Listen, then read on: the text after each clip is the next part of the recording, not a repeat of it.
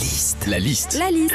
La liste de Sandy sur Nostalgie. Sandy, comme on n'a rien foutu à l'école, on, on- on se rattrape maintenant, on lit des études ensemble. Alors, on en a trouvé une. Les pieuvres changent de couleur pendant leur sommeil. C'est une étude qui va pas nous changer la vie, comme beaucoup d'autres. Justement, c'est parti pour la liste des études dont tout le monde se fout en fait. hein.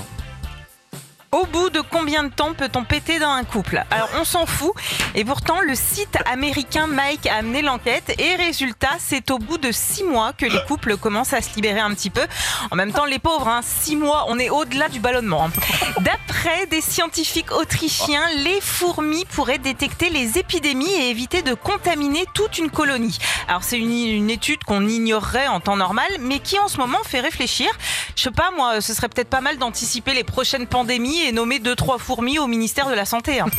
Autre étude maintenant, les femmes paraissent plus vieilles le mercredi à 15h30. Alors d'après les scientifiques, c'est à cause de l'accumulation de fatigue du début de la semaine et surtout c'est le jour des enfants.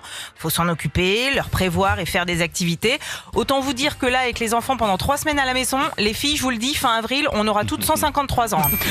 Enfin, dernière étude dont tout le monde se fout, mais qui m'a interpellée.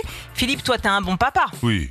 Je ok, pense. non, bon, c'est juste qu'il y a des chercheurs aux- à Atlanta, aux États-Unis, qui ont découvert que plus on était un bon papa, plus on avait des petites bouliches. Mais t'inquiète, je te demande pas de confirmer l'étude. hein. Retrouvez Philippe et Sandy, 6h-9h sur Nostalgie.